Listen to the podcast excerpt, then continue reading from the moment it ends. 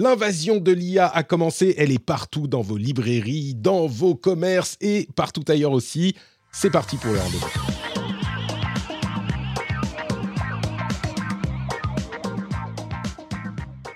Bonjour à tous et bienvenue sur le Rendez-vous Tech. Je suis Patrick Béja et je suis très heureux de vous recevoir pour ce 502e épisode. Je suis euh, également très heureux de recevoir, euh, on est en février, 2023. J'ai failli dire 2020, euh, je sais pas.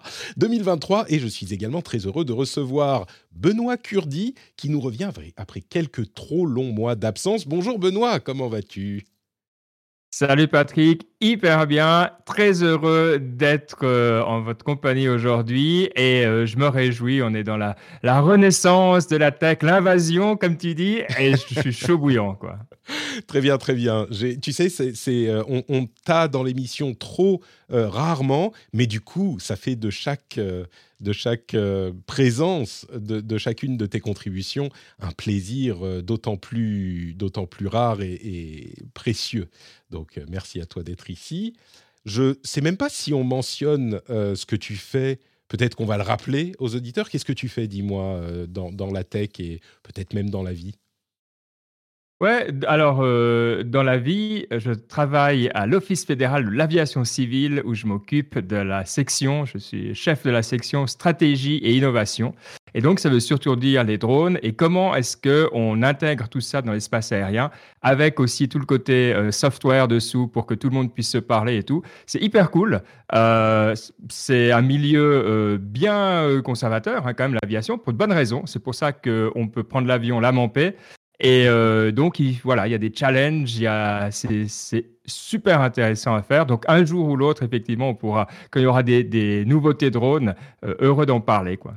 Tu sais que même au-delà de ça, euh, je vais faire de toi aujourd'hui le représentant de toutes les, les administrations du monde, les administrations gouvernementales du monde, parce que j'ai des questions à te poser. Monsieur Kurdi. Oui, on, fait partie de ce club. Euh, on se rencontre régulièrement tous et toutes, hein, et donc je pourrais répondre en leur nom, aucun problème. Très très bien. On a également le grand plaisir de recevoir, je crois pour la deuxième, troisième fois, Adrien Naïm. Euh, comment vas-tu, Adrien? Très très bien, c'est effectivement la, troisième fois, il me semble. Euh, bonjour à tous, ravi d'être accompagné de toi et de Benoît, euh, parce que je suis aussi auditeur de vos deux podcasts, donc euh, ravi d'écouter NipTech chaque semaine ou quand vous publiez chaque deux semaines, je, crois. Donc voilà, coucou à tous. On a, on a même pas mentionné NipTech en présentant Benoît, parce que c'est tellement évident qu'on l'a pas dit. Et, et, du coup, on est vraiment entre podcasteurs, puisque toi, tu es aussi l'animateur, le co-animateur du Café de l'e-commerce. Et, c'est en partie en cette qualité, enfin en tout cas ton expertise dans ce domaine va être intéressante là aussi pour l'IA, euh, parce qu'on va en parler un petit peu dans notre premier sujet. J'ai très hâte d'entendre tout ce que tu vas nous raconter également. Euh, avant de se lancer, un petit mot pour remercier les patriotes qui ont rejoint le rendez-vous tech. Et je voudrais remercier spécifiquement Loïc avec un K, Oh, qui, a peut-être euh, rejoint le Patreon du rendez-vous jeu aussi. Je me souviens de Loïc avec un K.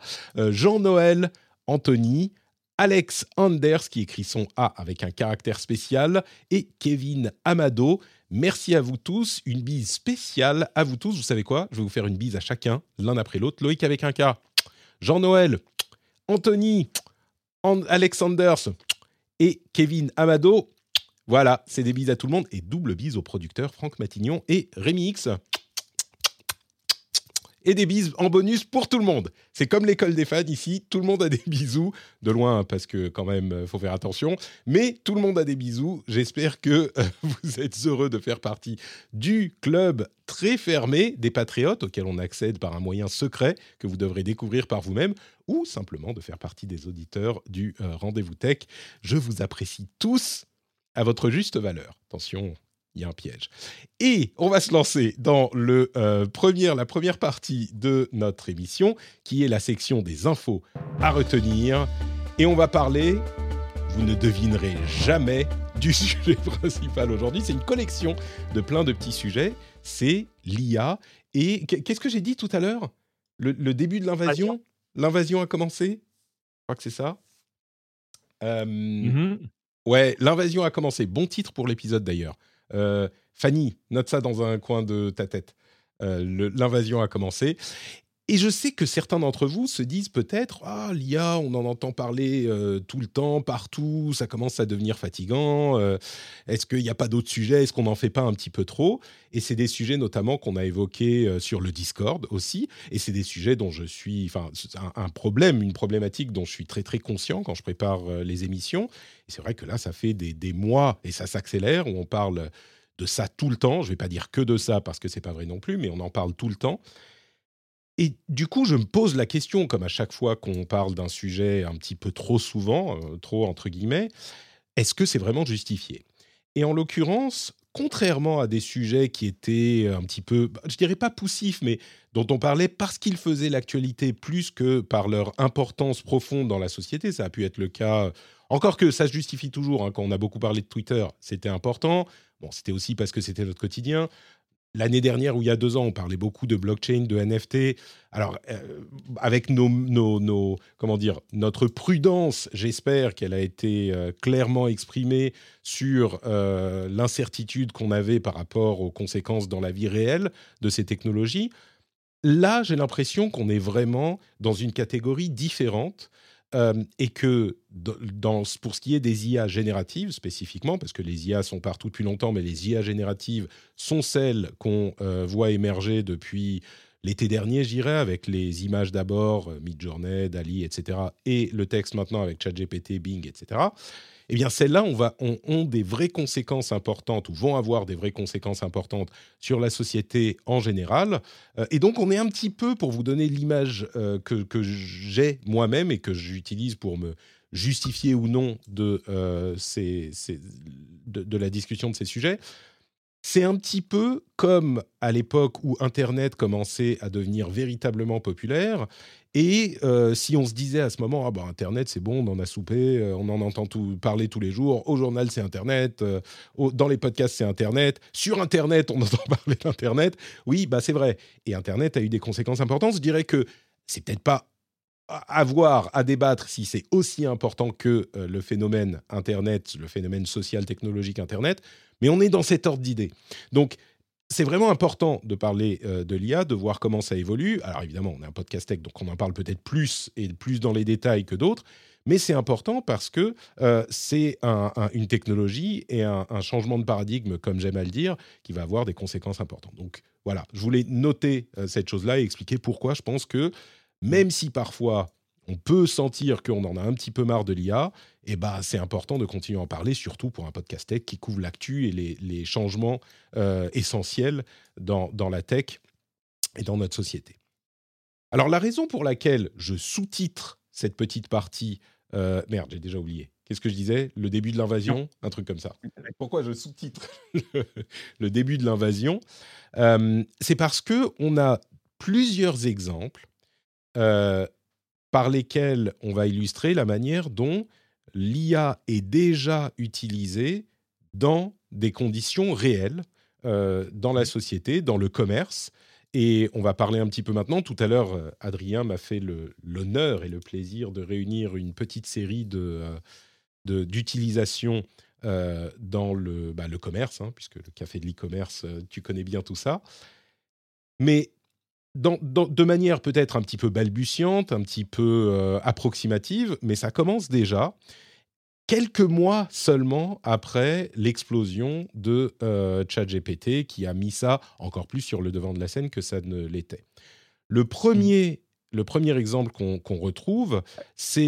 Patrick, si, je peux me permettre. Mais je t'en prie, permets-toi. Avant, parce que je vois qu'on va aller dans les exemples, euh, les exemples concrets, mais j'ai une question qui me brûle depuis tout à l'heure, c'est pour moi, la raison dont il faut en parler également, c'est que ça fait très longtemps qu'il n'y a pas une technologie qui a aussi vite changé la façon dont j'opère. Et par exemple, vous savez, à Charlie de l'administration, on a souvent, on dit Ah, t'as vu euh, le super rapport de l'ONU euh, qui fait 460 pages euh, sur tel ou tel domaine?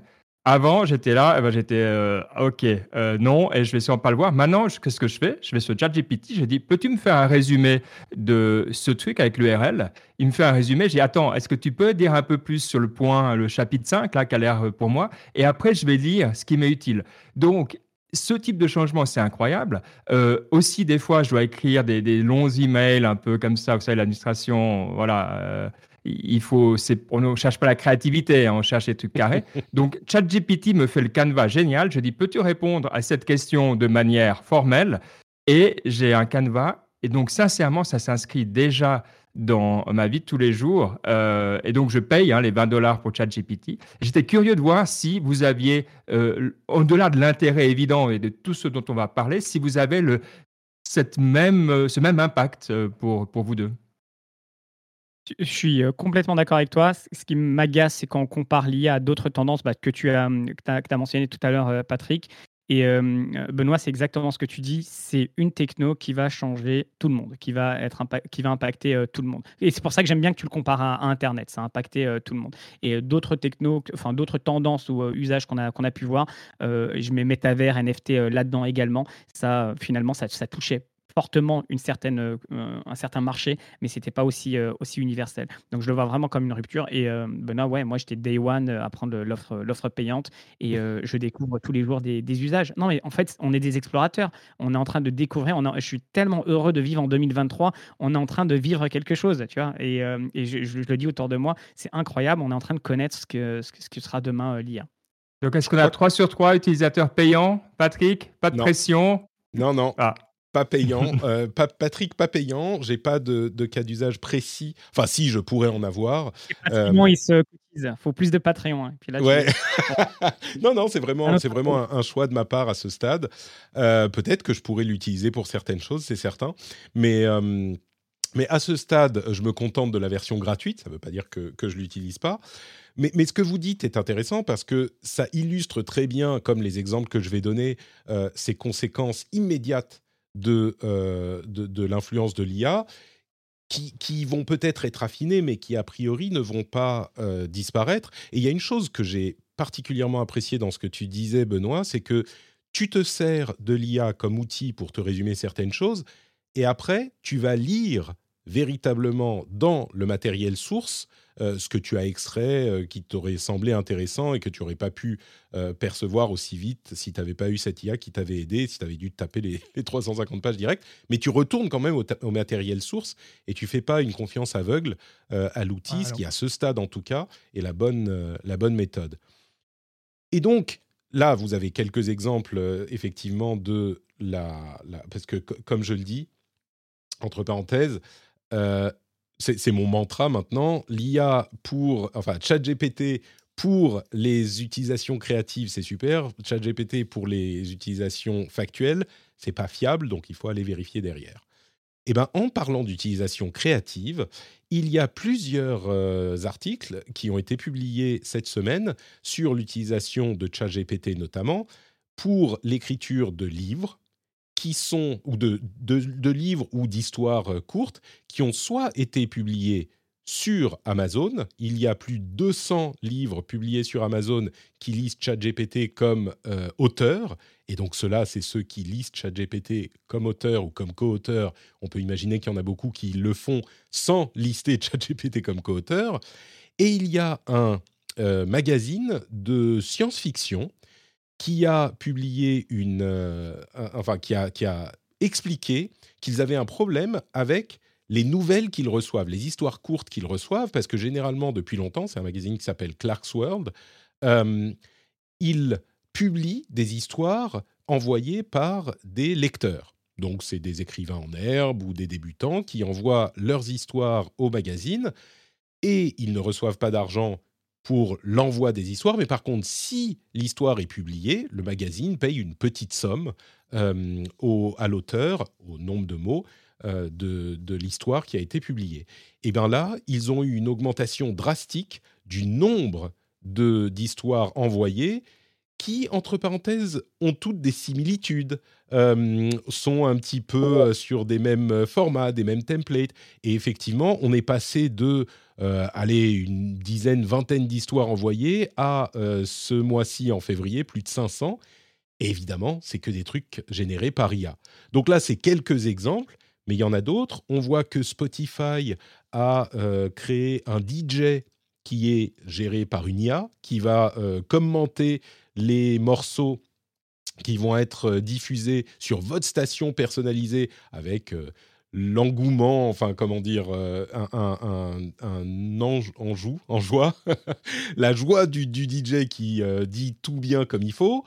on a comme autre conséquence dans un domaine complètement différent des sociétés qui créent des IA qui sont en train de euh, d'embaucher ce qu'ils appellent des prompt engineers. Est-ce que vous savez ce que c'est que des prompt engineers C'est des ingénieurs requêtes qui savent comment formuler une requête à une IA pour obtenir ce qu'on veut et peut-être pour comprendre la manière dont on peut détourner ce que va dire l'IA, la manière dont on peut euh, exploiter les failles de l'IA et pour ensuite mieux les, les, euh, les corriger. Entre parenthèses, Meta est en train de développer euh, des produits pour, euh, l'IA, enfin utiliser les IA génératives dans ces produits. Ils ont une équipe, une nouvelle équipe pour développer ce genre de choses et Elon Musk serait en train de discuter de l'idée de euh, créer une nouvelle société ou un labo de recherche pour créer des IA génératives et des IA de chat. Bon, je ne sais pas qui va vouloir aller travailler pour Elon Musk aujourd'hui, mais il y aura sûrement des gens. bon, ça c'est accessoire. Mais j'ai l'impression que ce genre d'exemple, je me retourne vers vous, j'ai l'impression que ce genre d'exemple, on commence à les voir euh, déjà, quelques mois après le, lancement de ChatGPT, à les voir un petit peu partout. Quoi. Euh, vous nous donniez des exemples, vous, de ce que vous faites. Je me demande si vous l'avez constaté. Alors, on, on, y viendra avec euh, Adrien. Peut-être qu'on peut en parler maintenant, d'ailleurs. aux exemples que tu as constatés, toi, dans ton domaine. Il y a, un truc qui m'a beaucoup marqué euh, et je pense qu'il faut le. Je vais, je vais le redire et tu l'as dit tout à l'heure. C'est l'IA, ça fait un paquet d'années que ça, que ça existe. Donc euh, l'argument de dire bah il y a rien de neuf sous le soleil, si l'innovation c'est que ça a été mis à disposition de tout le monde avec une interface très très simple, on pourra en, en, rediscuter. Donc depuis quelques quelques mois, il y a un outil extraordinaire qui a été mis dans les mains de, de, tout le monde et euh, je n'aurais pas imaginé que ça soit tel, adopté tellement rapidement et qu'ensuite les, les, enseignes, les marques, les professionnels euh, s'en servent. Tu travailles dans, Benoît, tu travailles dans l'administration et tu viens de nous dire que tu euh, que tu t'en sers. C'est certainement pas euh, quelque chose d'officiel, mais toi, c'est un, tu t'en sers comme un, comme un outil. Et je pense qu'il y en a un paquet qui s'en servent. c'est pas officiellement, ils s'en servent pas, mais ils peuvent, ils, peuvent gagner en productivité ou ils s'en servent comme, comme un outil. Et effectivement, dans, dans, dans les exemples que tu, que tu cites, moi, il y avait pas mal de choses qui me faisaient réagir, mais en fait, ça va disrupter des, des, des marchés entiers. Tu vois, tu parlais de l'édition, on pourrait faire une émission juste sur ça, sur le business model justement de, de comment on rémunère euh, les pigistes, par, par exemple. C'est quoi la valeur ajoutée d'un pigiste? Est-ce que les billets vont pas être reproduits dans les histoires? Euh, Il y a plein de questions qu'on pose. Mais en introduction, tu disais une chose, et je voulais juste euh, rebondir dessus. Il ne faut pas confondre la polarisation, je suis pour ou contre l'IA, et le, la technologie de rupture qui est en train d'arriver. Et en fait, on mêle bien souvent les deux. On est en train d'expliquer, il y a quelque chose qui est en train d'arriver, et puis tu as des arguments qui vont te dire, oui, mais regarde, ça va supprimer des emplois, etc. Je pense que ça, ce sont des choses qui sont, qui sont différentes. Mmh. Je, peux te citer deux, trois, deux, trois exemples que j'avais, que j'avais listés justement dans, dans l'e-commerce. Et c'est amusant parce que pour, dans quelques épisodes, on voulait faire un épisode spécial intelligence artificielle parce que c'est en train, c'est exactement ça, l'invasion. J'aime bien le titre de cette de, de, ton épisode. Je vais peut-être te le repiquer parce que c'est vraiment, c'est vraiment en train d'arriver et, euh, et euh, au, travers d'enseignes. Alors j'en ai listé quelques-unes. La première, euh, je ne sais pas Benoît ou, ou, Patrick si vous avez eu le temps de la regarder, elle dure quelques secondes. C'est Carrefour qui réalise sa première vidéo promotionnelle avec ChatGPT. Alors, il faut savoir que, Carrefour, avant de parler de la, vidéo, ils sont champions de l'innovation et de la communication. Euh, ils font énormément de, choses et peut-être qu'on ne le voit pas quand on est juste consommateur de Carrefour ou de Carrefour.fr, mais, euh, ils sont, ils ont fait énormément de choses. Enfin, ils, continuent à innover. Ils ont fait beaucoup de choses autour du, live shopping, pousser le catalogue sur WhatsApp. Au Brésil, tu peux même acheter directement dans, dans WhatsApp les produits Carrefour. Ils ont fait pas mal de choses sur le métavers. Ils ont une stratégie YouTube, etc il y a quelques jours, ils ont euh, euh, publié une vidéo de 60 secondes d'un avatar qui euh, répond à une question comment mieux manger moins cher sur carrefour.fr et le texte a été généré par, par, par ChatGPT. c'est un coup de com', euh, clairement, parce qu'il n'y a pas de vocation euh, autre que de communiquer autour de Carrefour qui, se, qui s'approprie cette, cette technologie, qui montre, qui, sont, qui, comprennent. Il faut se souvenir que Carrefour, c'est un très gros groupe. Donc, pour ce genre de boîte, de s'approprier une techno qui a juste quelques semaines ou quelques, quelques mois, c'est, c'est un exploit et ça te montre l'agité qu'ils ont, qu'ils ont derrière. on pourra, tu vois, il y a toujours la critique facile de, de voir l'avatar et de se dire, bah, il cligne pas des yeux, il est un peu robotique. Mais je sais pas vous, mais moi, la première fois que je l'ai vu, j'ai trouvé que c'était très propre. J'ai pas réalisé que c'était un avatar et je pensais que c'était euh, une blague, que c'est un avatar, tu sais. C'était le premier. j'ai fait C'est tellement bien, en fait, que tu dis non, non, en fait, c'est une vraie personne. Et en regardant plus précisément, tu le vois que c'est euh, un avatar. vous l'avez vu la vidéo, vous en as pensé quoi? Ouais, ouais, c'est, franchement, c'est intéressant. Euh, oula, ça, ça, ça, tu peux te, muter quand, quand, je parle parce que ça, ça fait un écho. c'est intéressant parce que je crois que c'est facile à critiquer. Euh, c'est facile de dire, ouais, bon, c'est un coup de com', effectivement, comme tu le dis, c'est un petit, euh, regardez, nous, on est Carrefour, on est innovant. Et on a déjà vu des sociétés qui font des choses comme ça avec euh, le métavers, et c'est des exemples un peu ridicules, ou avec des NFT, où ils se précipitent, et puis finalement, ça va nulle part. Ce qui est intéressant à noter là-dedans, c'est qu'ils explorent. Et je pense que, au contraire, le fait qu'ils aient exploré différents types de nouvelles technologies sur lesquelles ils ne sont pas forcément les, les plus grands experts pour l'application dans leur... Enfin, tout le monde n'est pas, euh, je sais pas, journaliste, analyste tech ou ingénieur tech, ou je suis sûr qu'ils en ont dans leurs équipes, mais là, ils explorent, ils regardent l'utilisation. Ça, je ne sais pas si ça aura une grosse utilisation. Ils posent la question effectivement à ChatGPT. ChatGPT dit vous pouvez acheter des euh, légumes et des fruits en saison. Vous pouvez euh, prendre des, des euh, produits de la marque du distributeur, donc des produits moins chers, sans marque, etc., etc. Ok, pourquoi pas. Mais d'une part, effectivement, l'avatar est très réaliste. Euh, entre parenthèses, je vais le dire, on est trois mecs blancs là. Euh, l'avatar, c'est une personne noire avec une euh, chemise Carrefour. Et je trouve qu'il y a quelques années, peut-être 5 ans ou 10 ans, je ne suis pas certain que Carrefour aurait eu le réflexe de mettre en avant un petit peu de représentativité dont on a bien besoin dans tous les domaines de la société. Donc, je voulais juste le noter. Je trouve que le, tout le bruit qu'on fait, ça a des, conséquences. Mais au final, oui, le mec est euh, euh, euh, bon, assez réaliste. Et puis, c'est surtout, là où ça m'intéresse, c'est que c'est surtout un moyen d'explorer ces technologies-là, de faire des trucs qui vont peut-être servir à pas grand-chose, et ils vont tomber sur des choses qui fonctionnent. Peut-être que ça va leur permettre de créer du contenu pour alimenter leurs réseaux sociaux, etc. Euh, moi, je trouve ça, la vidéo en elle-même, bon, ok, sans plus, mais l'initiative, je trouve que c'est non seulement intéressant, mais je dirais en plus que c'est important que des sociétés comme celle-là tentent ce genre de choses. Donc euh, oui, moi, j'applaudis euh, complètement, quoi. Et donc, ça, c'est Carrefour qui explique on est en train d'explorer, il faut un coup de com. Et tu as ensuite une société, c'est Undies. Je ne sais pas si vous connaissez la, marque, il y en a en Suisse ou, ou, c'est en Norvège Patrick? En Finlande. Mais euh, non, mais je, je, je, connais Undies parce que je suis aussi à Paris de temps en temps. Ouais, donc c'est le, le groupe Etam. Et là, tu as, euh, il y, a, y, a, quelques jours, pareil, une responsable, je crois que c'est la responsable digitale de, de, qui t'explique qu'ils utilisent ChatGPT. Et alors, ils utilisent pourquoi? Et donc là, on est vraiment dans l'e-commerce. Euh, faire des, des, des, fiches produits, donc la description, générer de la, de la, description. Et tu sais, vous le savez, avec ChatGPT, tu peux lui dire fais-moi une description en 300 caractères, voilà le contexte, les fiches mmh. techniques, et puis le générer. tu, peux même lui dire voilà ma cible, donc euh, tu, tu adaptes le, le ton. rédiger du texte pour la, pour la newsletter, ça va peut-être te donner des idées, ça, Patrick, pour newsletter, et euh, traduire dans, dans, dans, différentes, euh, dans différentes langues. Donc ça, c'est trois use cases, mais dans l'e-commerce, on peut aussi avoir euh, généré des titres qui soient, tu sais, optimisés pour les moteurs de recherche, pour le SEO. On peut générer des FAQ. Je travaillais sur un projet ça m'a mis 5 minutes de générer de 10-15 questions FAQ pour, mmh. pour un site particulier. Donc ça, c'est canon. Créer des, des, pages particulières ou le chatbot. Le chatbot, c'est l'usage, à, mon avis, le plus simple ou le plus, le plus classique finalement dans tout ça, que c'est interagir en, en, temps réel. Et le chat, ça existait depuis, depuis longtemps. Mais je trouve ça intéressant qu'il l'utilise et qu'il communique autour de ça. Je, peux te poser une question parce que moi j'ai l'impression, peut-être l'angle que j'ai, c'est n'est pas tout à fait le, le, même. Parce que quand je vois ChatGPT, ce qui m'intéresse, c'est pas tellement le, le, côté euh, euh, IA. Toi, par exemple, nous, on, a, on utilise DeepL au travail parce qu'on est dans un milieu euh, multilingue, qui est de l'intelligence artificielle depuis deux ans. Quoi. Et donc, personne ne s'enthousiasme. Toi, on aimait les résultats.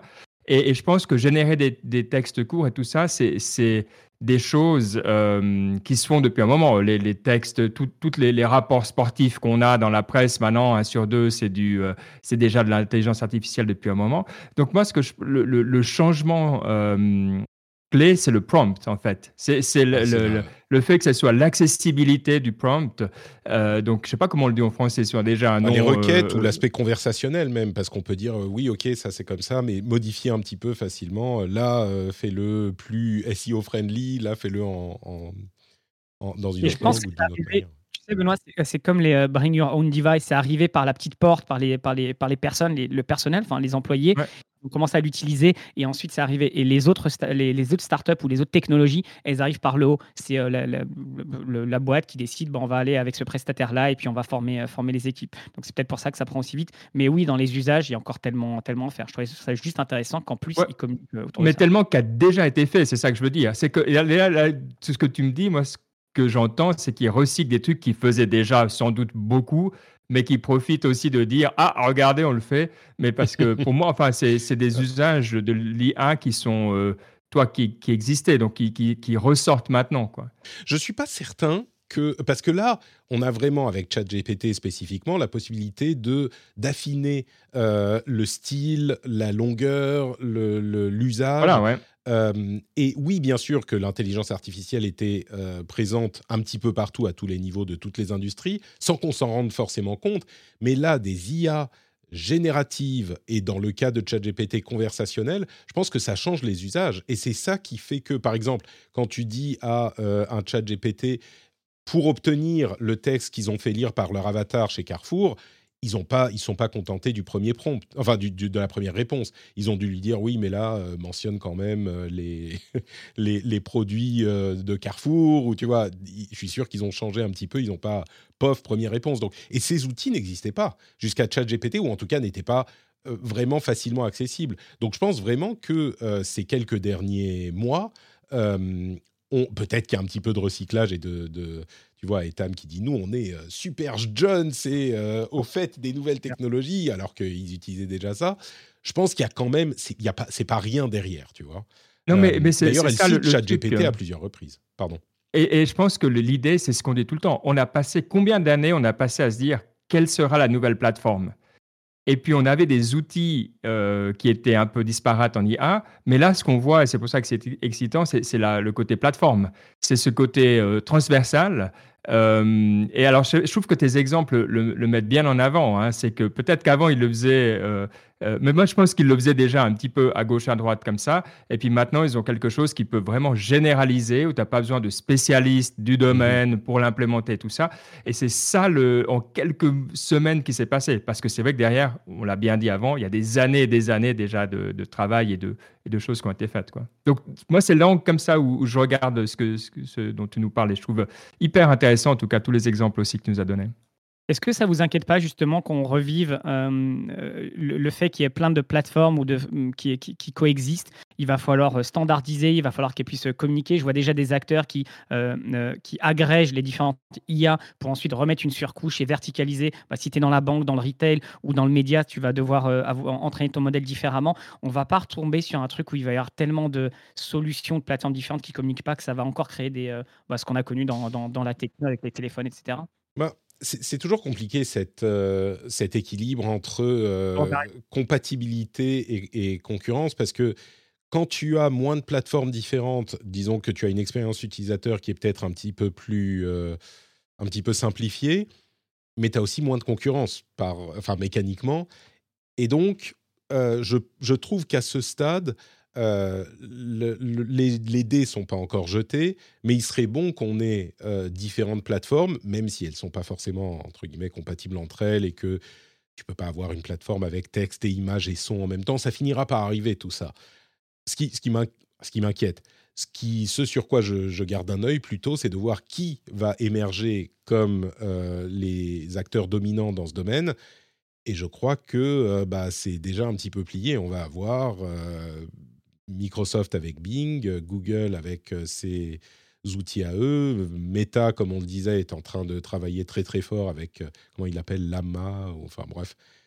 Et, toutes les petites structures qui sont en train de développer ces outils bah, ne peuvent s'exprimer de par l'importance des recherches et l'infrastructure dont, on a besoin derrière qu'avec des, gros acteurs existants. Donc c'est plus ça qui me, qui me préoccupe. C'est pas parce que ce type de changement de paradigme,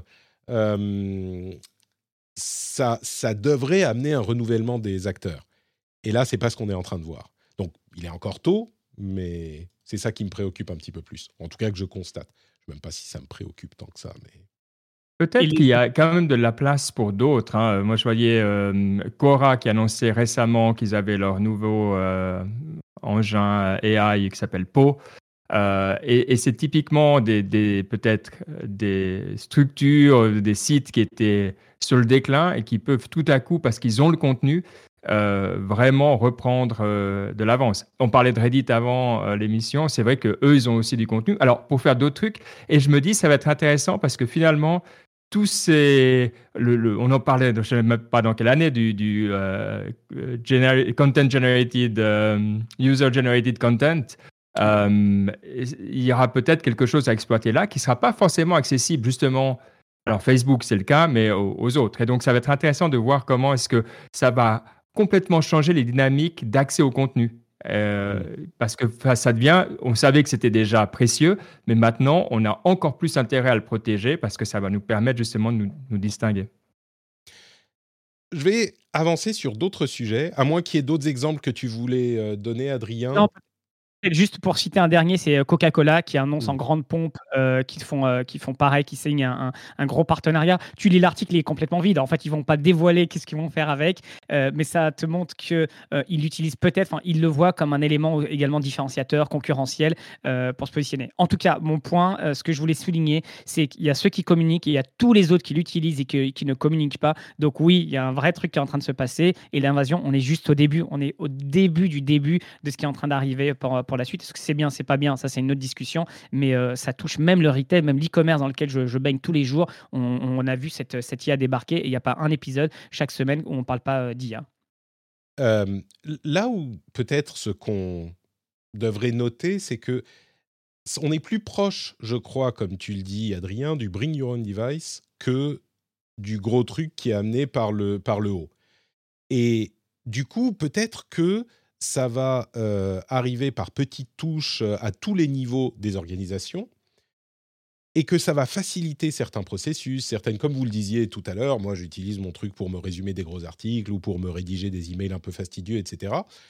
Et je crois vraiment qu'à ce stade, ce qu'on peut voir en tout cas, euh, ce que ça montre, c'est que c'est une augmentation a priori, hein, on espère, de la productivité, qu'on va faire, on va se décharger des tâches un petit peu rébarbatives, un petit peu chiantes, et se concentrer sur des choses qui le sont moins, ça augmente a priori la productivité. Donc euh, les, les sociétés, les grands patrons sont contents et j'espère que nous aussi on sera contents. Ça ne veut pas dire que ça ne va pas impacter évidemment l'organisation des structures de travail et euh, de fait, même dans les exemples que tu donnais dans certains articles, euh, certains disent bah oui, du coup, ça nous permet de réduire les appels à des acteurs externes.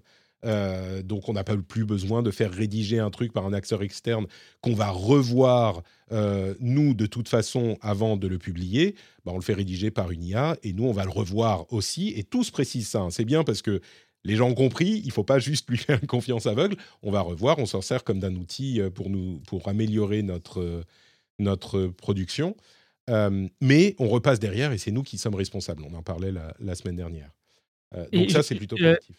Une petite réflexion, parce que c'est amusant, Benoît, tu as rebondi dessus, et je ne sais pas si vous êtes d'accord, mais l'aspect éthique, tout le monde en a conscience. Enfin, j'aurais imaginé qu'il euh, qu'il aurait fallu se battre, etc. Dans un an, c'est encore le combat. Je ne sais pas ce que vous en pensez, mais j'ai l'impression que tout le monde est d'accord pour dire il y a des problèmes éthiques, il y a des biais, etc. de, de l'IA. Euh, tous les articles, même des, sur des sites généralistes, ils le, ils le soulèvent. C'est plutôt bien ça, non? J'ai l'impression, bah, du coup, ça me permet de, de parler d'un sujet que je voulais évoquer aussi euh, maintenant, plutôt que dans quelques minutes c'est cet aspect et la, démarche de OpenAI et des autres acteurs de ce domaine qui ont pour moi été quand même assez responsables. Alors il faut quand même avancer et puis dans le, monde capitaliste dans lequel on vit, forcément, on va l'innovation technologique fait partie des moteurs et donc on va forcément avancer un, minimum ou un maximum. Mais comme on l'a fait remarquer à plusieurs reprises, oui, évidemment, si on va traficoter les conversations, on peut réussir à leur faire dire des trucs qui ne sont pas censés, dire ou les faire euh, trébucher à un moment. Mais d'une manière générale, je trouve que ces IA ont été conçus avec une vraie préoccupation de questions éthiques. Et c'est à leur honneur, euh, même si ça marche pas systématiquement aussi bien qu'on l'aimerait. Et encore une fois, euh, OpenAI, qui est une société un petit peu particulière, ils ont un statut spécial, non-profit, etc. Mais ils ont publié une sorte de tribune où ils, c'est très euh, haut niveau, un high level, ils expliquent leur approche de l'AGI, Artificial General Intelligence, qui est l'idée théorique à laquelle on pourrait arriver un jour, qui est une vraie intelligence artificielle, c'est-à-dire une intelligence artificielle qui serait comparable à ce que peut euh, faire un, cerveau humain. Donc vraiment un raisonnement, pas une conscience, mais enfin qui soit très très proche d'une vraie euh, intelligence comparable à une intelligence humaine. En fonction des spécimens, ça peut être euh, débattu. Mais ils, disent beaucoup de choses. En gros, ce qu'ils disent, c'est il faut faire attention, il faut qu'on soit prudent, il faut qu'on soit responsable, il faut que euh, les usages et euh, la, manière dont c'est implémenté se fassent au bénéfice de l'humanité, au global, même s'il y a des choses qui sont euh, négatives sur certains points ponctuels. Et puis, il faut que on réfléchisse dès maintenant à la manière dont tout ça va être régulé et je trouve effectivement, comme tu le disais, Adrien, que c'est des réflexions qui sont hyper présentes euh, dans cet euh, univers qui débute, dans cette industrie qui débute.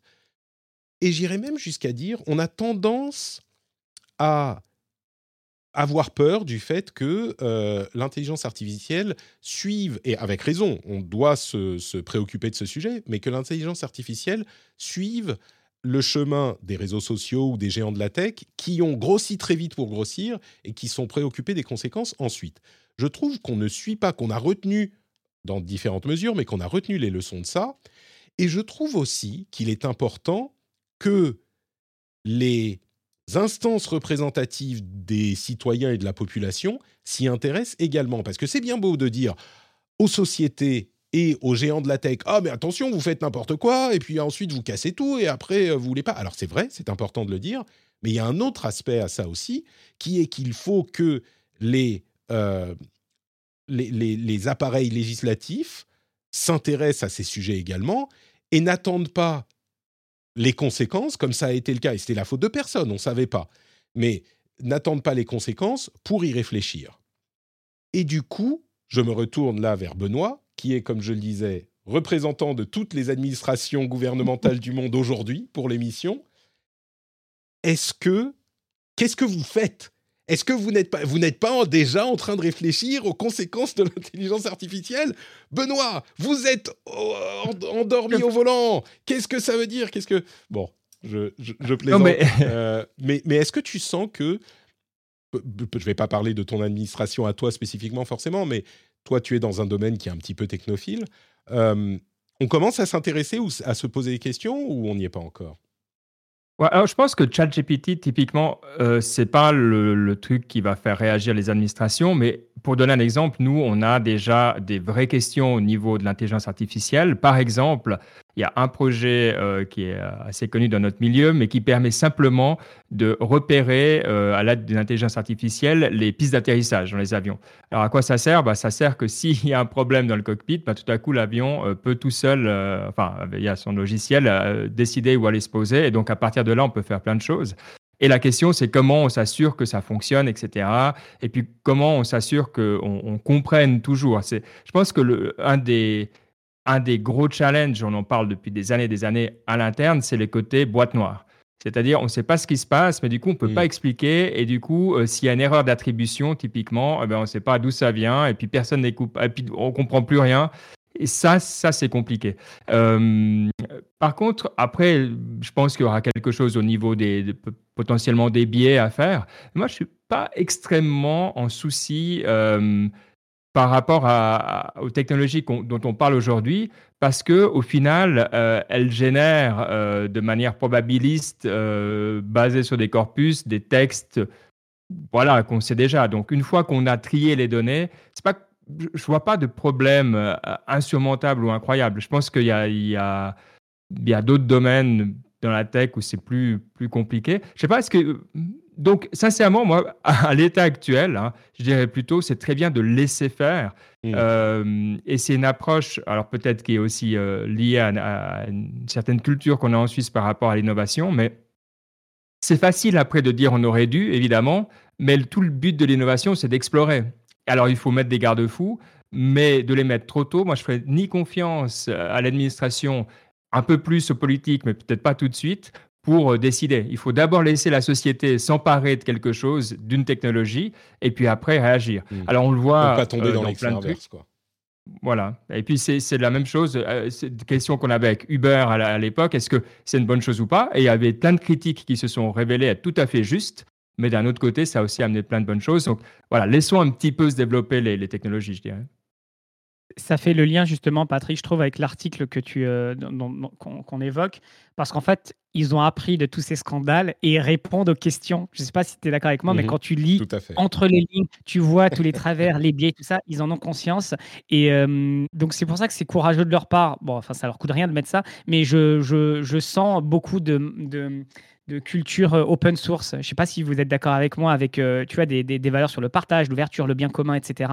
Donc ça, je trouvais ça intéressant. Et une chose que j'ai apprise, donc peut-être que d'autres auditeurs également se posaient la question, OpenAI, il y a le mot ouvert. On se sera attendu à ce que tout soit ouvert, que ça soit vraiment open source et qu'on euh, l'ouvre tout. Et non, il l'explique dans, le, dans ce communiqué, enfin dans ce texte, ils disent, à la base, on voulait vraiment tout ouvrir, mais en fait, en avançant, on s'est rendu compte que c'est pas la bonne chose à faire. Et donc, beaucoup de choses sont ouvertes, mais il y a des parties qu'on n'ouvrira pas. Mmh. Et si tu vois les spammers, les scammers et compagnie, tu peux dire, ouais, ils ont peut-être pas tort de protéger une. Ou après, on s'est rendu compte qu'il y avait quand même beaucoup plus de milliards à se faire que ce qu'on avait vu, parce que OpenAI, ils sont en train de partir ah du, du, du côté non-profit. Hein. Donc maintenant, ils ont quand même une structure qui leur permet de faire. Donc, je vous rappelle qu'il y a une société connue, on ne va pas la nommer, dont le slogan était Do No Evil. Euh, il y a des gens qui sont plus ou moins d'accord que c'est toujours le cas. Au début, c'est toujours simple. Donc on est d'accord. Mais c'est aussi pour ça qu'il faut laisser grandir, parce que les excès viendront après. Donc sincèrement, moi je, crois que oui, l'histoire va se répéter. Il y aura quelqu'un qui va dominer, qui va sans doute profiter un petit peu trop. Puis là, ça sera le moment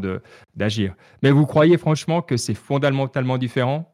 Est-ce qu'il y a une raison de croire que ça ne va pas prendre le même chemin que tout le reste qu'on a vécu ces 15, dernières années moi, ce que je dirais, c'est que euh, j'ai vraiment l'impression que euh, les sociétés ont été prudentes, pas pour le plaisir, pas parce qu'ils se disent oh là là, euh, il faut vraiment faire le bien de l'humanité. Encore que OpenAI, je ne sais pas, ils sont un peu particuliers, mais pas pour le plaisir, mais simplement parce qu'ils ont vu comme les précédents se sont fait taper sur les doigts. Et, du coup, ils se disent bon, faut pas qu'on ait trop de, buzz, de bad buzz, et, donc ils ont été plus prudents sur ces, ces aspects. Mais mmh, c'est le moment Microsoft de Google, parce que Microsoft a arrêté d'innover un temps à cause justement de toute la pression et des procès, etc. Et Google était clairement en avance, DeepMind, etc. On connaît tout ce qu'ils ont fait euh, aussi. Mais clairement, c'est vrai qu'eux n'auraient pas pu, ils n'étaient pas dans une position, à mon avis, de, le faire. Adrien? Et il y a un autre aspect où, euh, enfin, c'est pas de leur fait, c'est euh, il y a eu un succès, il y a des serveurs à, payer, il y a des coûts, et donc il faut faire rentrer de, l'argent. Et donc comment est-ce que tu fais rentrer de l'argent euh, Il faut trouver des, business models. Et donc du coup derrière il y a des annonceurs, il y a des sociétés qui ont un intérêt. Et c'est là où parfois tu peux avoir des vœux puis au départ, mais ensuite il y a la réalité économique. Si tu veux continuer ton business, il faut faire ramener de l'argent, et c'est là où on verra si c'est ou, pas.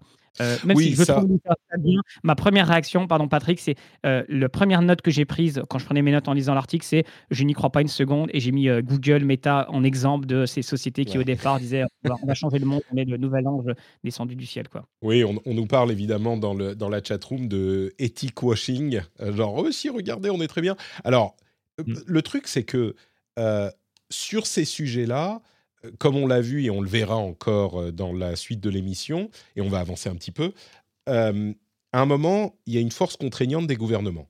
Et on a beau euh, faire et dire tout ce qu'on veut, les, les gouvernements sont ceux qui ont le pouvoir pour certaines choses. Et du coup, il faut quand même play ball, comme on dit en anglais, il faut quand même faire ce qu'on dit. Donc, on en parlera un petit peu plus. Et là, le fait de mentionner ces choses-là et d'amener ces sujets euh, sur le devant de la scène, c'est aussi inviter euh, les gouvernements à, se préparer. Et je crois que c'est important qu'on en ait tous conscience et qu'ils en aient conscience aussi. Juste une dernière petite chose, je sais qu'il faut qu'on avance. Euh, depuis qu'ils ont ouvert, avec tous les mini-scandales qu'il y a eu sur euh, comment on, peut débloquer, faire dire des choses sur l'IA, ils ont été extrêmement réactifs et ils ont fait un sans faute pour le, pour le moment, je trouve. Leur communication et la manière dont ils, le gèrent. Et ils, ils, avancent sur une ligne tellement dangereuse entre tomber d'un excès ou un autre. Et tu parles souvent des États-Unis qui sont complètement polarisés des, deux côtés. Je trouve que pour le moment, ils, euh, ils, sont, ils sont plutôt bien. Donc j'ai un a priori plutôt positif, même si je suis, comme vous, on est des vieux briscards. On en a vu des sociétés venir et puis, partir. Mais pour le moment, je trouve quand même que c'est pas mal ce qu'ils ont, ce qu'ils ont fait. Et bon, plus si on arrive à forcer à faire dire un truc vraiment, euh, à un moment, je me dis, c'est pas la société qui est responsable. Faut, bravo, bravo à la personne qui a réussi à faire le truc, mais voilà, moi j'ai pas vu d'exemple vraiment choquant de quelqu'un qui était innocemment là, à, juste à demander une question euh, toute bête, quoi. Il y, a plein de choses hein, qu'on pourrait mentionner, mais effectivement, d'une manière générale, ils essayent d'éviter de, de, dire des trucs euh, trop inflammatory, inflammatoire, euh, enfin des, choses. Euh, bon, ils ont travaillé leur truc, on en a parlé à plusieurs reprises, mais on peut pas tout prévoir. Et par exemple, il y a un journaliste de euh, Vice. .com. on a vu que Vice France va fermer malheureusement, mais Motherboard, donc la vertical tech de Vice, qui s'appelle Joseph Cox, qui a utilisé une IA, je ne me souviens plus de, de son nom, mais c'est un outil par IA, qui génère une voix à partir de quelques euh, extraits de voix existants et qui génère une voix synthétique et qui s'en est servi pour accéder, pour avoir accès au compte bancaire d'une personne. Euh, alors en l'occurrence, c'était lui. Mais il n'empêche, il a réussi à accéder. Comment, me direz-vous? Eh bien, la banque avait comme système de protection une euh, reconnaissance vocale. Et donc, on appelle au téléphone et dans notre propre voix, on dit je m'appelle truc, je suis né à tel moment, euh, ma voix est mon mot de passe. Et quand la banque reconnaît votre voix, eh ben, euh, elle vous laisse accéder au compte et faire toutes sortes d'opérations. C'est évidemment possible si vous avez un enregistrement de la personne. Là, c'est pas le cas. on peut prendre n'importe quel extrait de voix et avec une IA générer une voix synthétique qui va dire tout ce qu'on veut. Et donc, si par exemple un créateur de contenu dont on a euh, beaucoup d'accès, euh, beaucoup accès à des extraits de voix, mais même pas besoin, on a besoin généralement de quelques secondes, allez, une minute de voix et ça peut recréer une voix convaincante. Et donc là, c'est un des exemples de euh, failles de sécurité et c'est tellement grave que du coup, les experts en sécurité sont en train de dire aux banques tous ceux qui utilisent ce système, qui n'est pas hyper répandu non plus, vous avez intérêt à le changer tout de suite parce que c'est une faille hyper facile à exploiter. Et vous vous en doutez, euh, vous comprenez bien que ça, ça, c'est facile à, utiliser. Quoi. Patrick, euh, juste une chose sur cet article, pardon. Moi, je suis de nature sceptique, donc je suis allé voir l'article, j'ai essayé un peu de, creuser.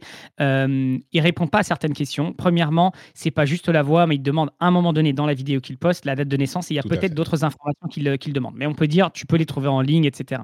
La deuxième chose, il appelle de son numéro personnel et je suis presque certain, mais ça, je ne peux pas affirmer ou, confirmer, que euh, la banque détecte le numéro d'appel, il voit que c'est ton numéro sur lequel tu appelles euh, d'habitude, et donc il y a peut-être une, sécurité qui n'est pas renforcée. C'est sûr qu'il y a eu un maillon de la sécurité qui a été euh, bon, bypassé, certes, mais en fait, Bon, voilà, tu vois, il y, a deux éléments. En fait, l'article laisse à penser que ça y est, avec l'intelligence artificielle, on peut simuler des voix et pénétrer n'importe quelle banque. Bon, c'est pas vraiment, c'est pas vraiment ça. Je crois pas que ce soit très dur d'imiter un numéro de téléphone. Hein suis pas hyper au point sur mes euh, technologies telco, mais je suis sûr que dans tes auditeurs, auditrices, il y aura plein qui vont pouvoir le dire. Mais euh, à mon avis, euh... téléphone, oui, je pense que c'est pas très compliqué, mais mais, mais, disons que euh, au-delà de ça, c'est un là où c'est intéressant, c'est que c'est un élément de la chaîne de sécurité d'accès au compte bancaire. Hein, c'est pas n'importe quoi. On peut faire des transferts une, une fois qu'on a accès à ce truc. Bon, après, il y a peut-être d'autres mesures de sécurité derrière, mais c'est un des éléments qui était considéré comme un truc quand même très sûr avec la voix. Comment est-ce qu'on va euh, tout à coup recréer la voix de quelqu'un Et en quelques mois, euh, cet élément s'effondre complètement. Et oui, il y a sans doute d'autres mesures de sécurité. Adrien, t'as pas tort. Moi, je serais les banques. Euh, je prendrai pas le risque. Hein. Demain, je fais supprimer cette merveilleuse solution qu'ils ont implémentée, sans doute euh, euh, convaincus par des commerciaux très très doués, tu vois, qui ont dit ah, avec ce truc, c'est très facile pour vos utilisateurs, c'est inviolable, c'est machin. Et du jour au lendemain, bah, c'est un peu plus compliqué. C'est pour ça que j'adore la tech où on évolue. Il y a quelques jours, c'est les doubleurs de, films ou de dessins animés qui se plaignaient parce qu'on utilisait leur voix pour faire dire n'importe quoi. Quelques jours plus tard, on a un use case réel euh, qui fait flipper. Tu vois, d'un penchant rigolo à un autre qui te fait moins rire. On a aussi euh, un autre élément euh, qui est pour le coup encore une conséquence sur la société qui est hyper importante. Il y a de plus en plus de gens, de créateurs de contenu, mais même pas forcément seulement, qui n'arrivent pas à prouver qu'ils sont humains. C'est-à-dire que les, les IA et les chats GPT, etc., et les bots et les avatars euh, créés par IA sont devenus tellement convaincants ou permettent tellement d'avoir un doute qu'il y a des gens sur TikTok ou sur Reddit ou sur euh, d'autres euh, types de plateformes qui disent bah, Moi, je poste des trucs et les commentateurs répondent ah mais non mais ça c'est un bot de toute façon euh, c'est pas vrai et euh, c'est pas c'est pas une vraie personne et tu sais pas comment prouver que tu es une vraie personne. Alors oui, tu peux peut-être aller sur Twitter et euh, poster une photo de toi en train de tenir un, un, article de journal, de la date, de machin. Mais sur le principe, je trouve ça vraiment intéressant comme conséquence, le fait que non seulement les bots et les IA envahissent euh, l'espace du net, mais que l'une des conséquences soit, quand on est un humain, un créateur de contenu, ou simplement qu'on veut commenter, etc., eh bien, dans le regard des autres, on n'est plus certain d'être euh, un, humain ou un bot, et on est un peu démuni, quoi, parce qu'on n'est pas tous une personnalité publique euh, très connue qui va pouvoir, on s'en fout. À la limite, c'est juste que les gens vont se dire, ah bah je sais pas si c'est un bot ou un humain, je suis pas certain et je m'en fous de toute façon, donc j'avance. Ça, c'est une tendance qui m'inquiète un petit peu parce que ça ajoute de la confusion et du désintérêt euh, des gens. Parce que quand on ne sait pas, eh ben on a tendance à euh, ne plus y réfléchir et se dire bon bah je sais pas, je m'en fous, terminé. Et parfois ça peut être sur des sujets importants, parfois pas très importants, mais cette tendance est vraiment intéressante, je trouve.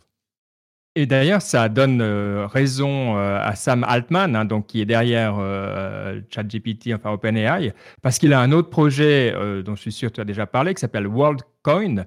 Vous savez peut-être c'est ce projet crypto, mais c'est pas ça qui est, le plus intéressant. C'est où on scanne la rétine des personnes pour ensuite valider que ce sont effectivement des vraies personnes. Et le côté crypto sert justement à prouver qu'on est qui on dit. mais ça devient hyper intéressant parce que lui, il a lancé ça il y a quand même, je euh, bah, je sais pas, en tout cas deux, trois ans, je dirais. Donc, il a vu venir euh, bien en avance que ce que tu viens de décrire sera un énorme challenge. On pourra plus juste avoir un système qui regarde plus ou moins à quelle vitesse tu réponds, puisque tu dis pour déterminer si tu es humain ou pas.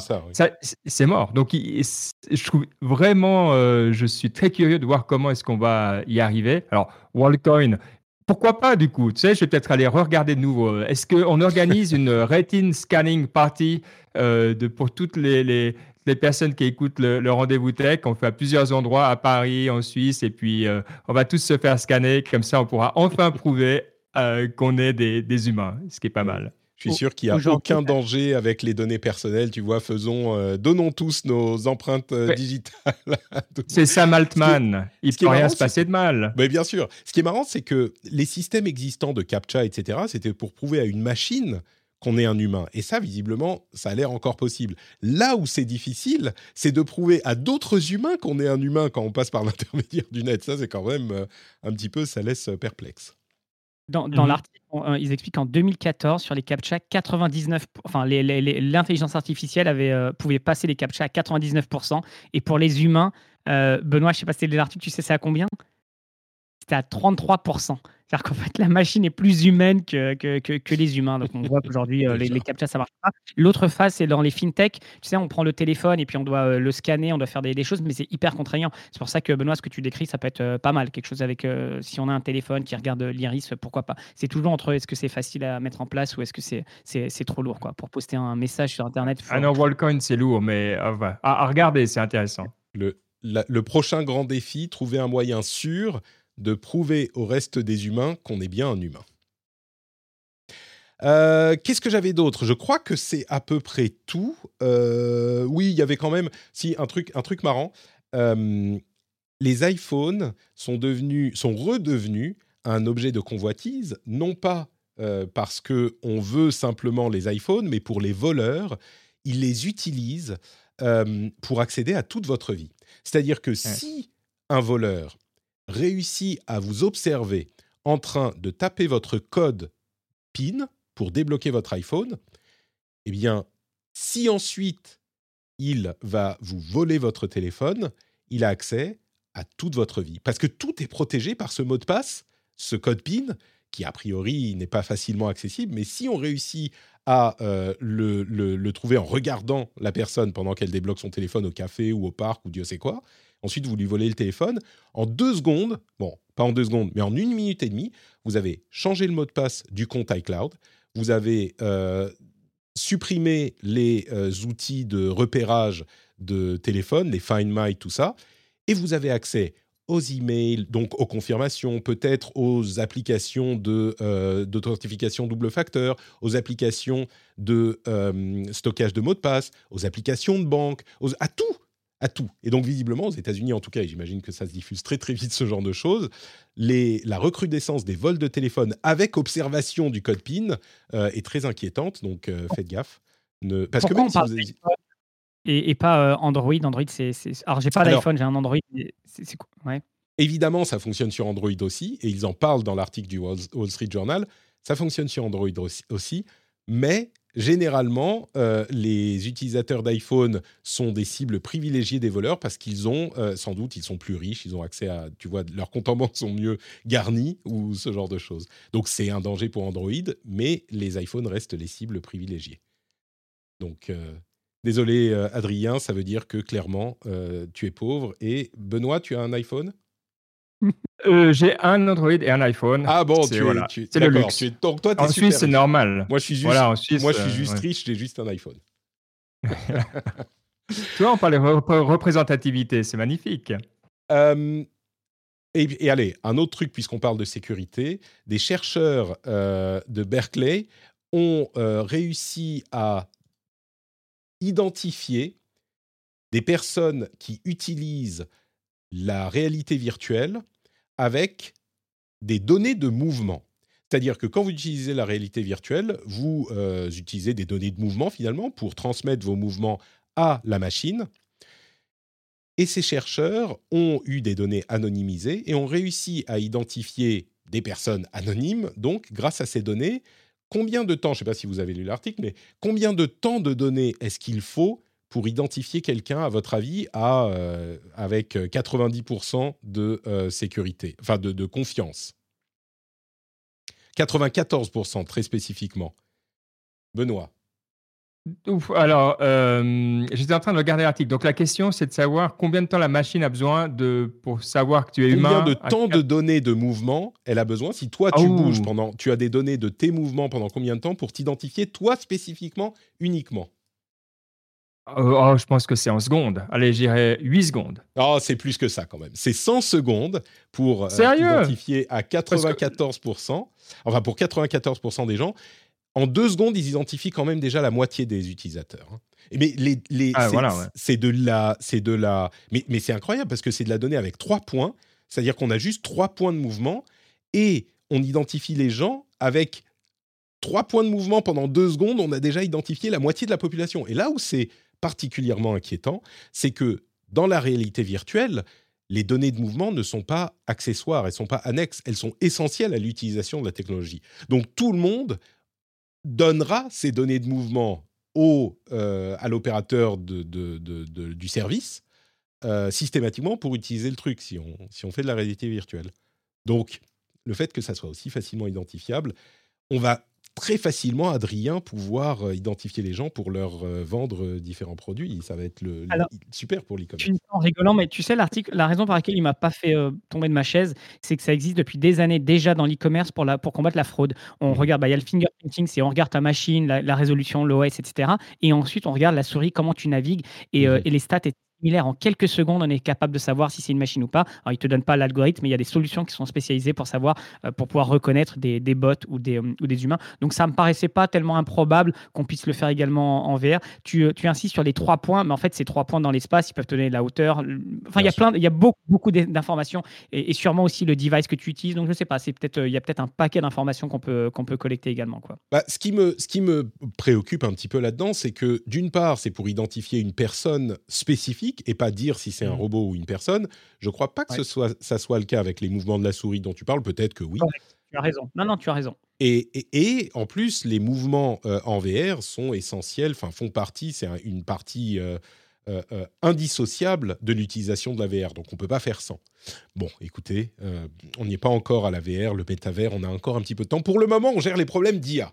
On verra pour les problèmes supplémentaires après. Écoutez, je vais euh, passer au sujet, au reste de l'actu. On a passé beaucoup de temps sur l'IA, mais c'était très intéressant. Euh, avant ça, un petit mot sur Patreon. Vous savez ce que c'est Patreon? Patreon, c'est un outil qui magiquement va vous rendre plus beau et plus intelligent. Comment est-ce que ça se passe? Vous donnez simplement votre numéro de carte bleue. non, vous soutenez un créateur, oui, avec votre numéro de carte bleue, et vous vous sentez plus beau et plus intelligent c'est quasiment garanti. Si vous allez sur patreon.com slash rdvtech et que vous soutenez le rendez-vous tech, bon, peut-être pas plus loin plus, et plus intelligent, mais au moins vous vous direz, c'est une bonne chose de faite. J'y pense depuis quelques semaines, quelques mois, et je ne l'ai jamais fait. Mais ça prend deux minutes à faire, et comme le disent les plus grands conseillers en productivité, si un truc prend deux minutes à faire, faut le faire tout de suite.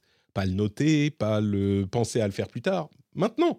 Donc, patreon.com slash rtvtech, faut le faire maintenant. Et en plus, vous vous sentirez mieux. Moi-même, qui suis un utilisateur euh, de Patreon pour soutenir des créateurs, je peux vous dire que euh, c'est un plaisir immense de participer au travail et de les aider à faire euh, ce travail quand je les soutiens sur Patreon. Donc, N'hésitez plus, patreon.com slash rdvtech. En plus, vous aurez des contenus bonus, des contenus sympathiques. Il y a un édito qui arrive dans, là dans une journée, enfin cette semaine, euh, où je compare la création de contenu au nombre de joueurs de foot professionnels en France. Vous allez voir, c'est tout un truc, mais ça fonctionne. donc vous aurez accès à cet édito. Vous aurez... Oui, Adrien? Non, j'ai juste une petite question. Tu vois, nous, on mmh voit dans, l'e-commerce, euh, avec l'inflation, les gens euh, retournent vers des, produits essentiels. Est-ce que ça affecte la créateur économie? Est-ce que tu vois depuis quelques mois, justement, que tu as, perdu des, patriotes et c'est pour ça aussi que tu continues à insister? Ou est-ce que non, finalement, il y a, un, lien tellement particulier, euh, un à un avec toi, que les patriotes, ils continuent à te, donner de l'argent? J'ai aucune idée s'il y a un impact ou pas. Alors, pourquoi j'insiste toujours C'est toujours le cas parce qu'il y a ce qu'on appelle du churn dans ce genre d'activité. Il y a des gens qui s'arrêtent de soutenir régulièrement, hein, depuis, depuis toujours. Donc, il faut toujours que j'encourage les nouveaux auditeurs ou les anciens qui se, qui se sentent plus motivés à, soutenir pour combler en fait le, le, le churn, le, le, départ de certains. Euh, est-ce que je sens le, le, les difficultés économiques Oui. Euh, J'en parle pas beaucoup parce que bon, au-delà de mes encouragements réguliers, c'est pas quelque chose qui est encore vraiment inquiétant euh, pour mon quotidien. Euh, mais est-ce que je le sens? Oui.